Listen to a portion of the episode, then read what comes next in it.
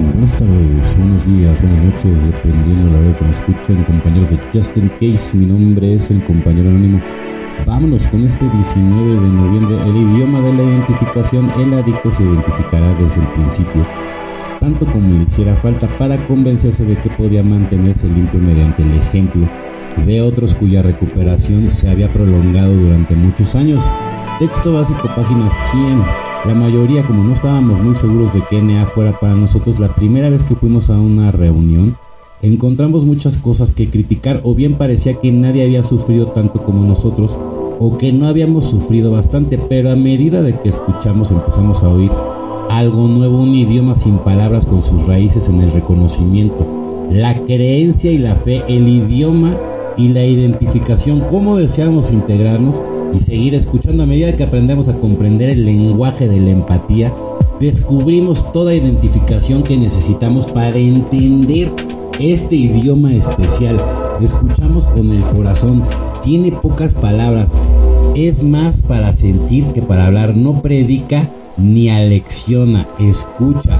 Puede alcanzar y conmover el espíritu de otro adicto sin una sola palabra. La fluidez, el idioma de la identificación, llega con la práctica. Cuanto más lo usamos con otros adictos y con nosotros, nuestro poder superior nos hace entenderlo, hace que sigamos viniendo. Solo por hoy escucharé con mi corazón.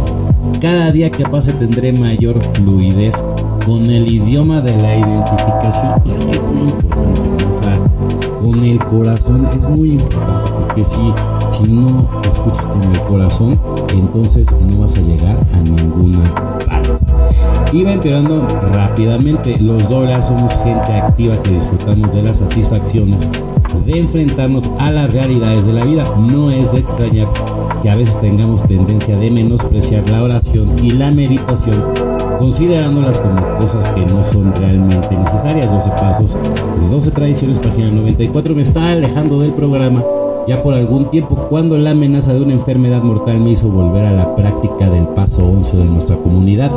Aunque llevaba 15 años y era muy activo en el programa, había la calidad de mi sobriedad y había desmejorado mucho.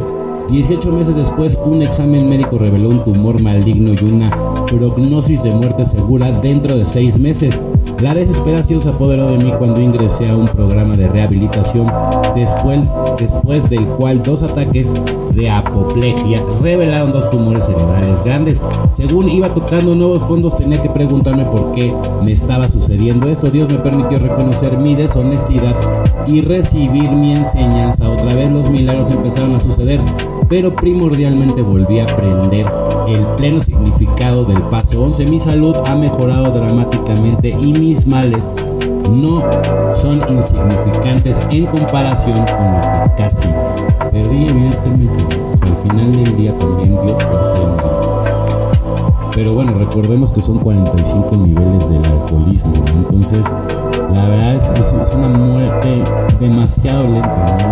hay, gente que inclusive no reconoce tener el problema. Y si son 45 niveles, imagínate cuánta gente o sea, que realmente sale a tomar, ¿no? también son los alcohólicos.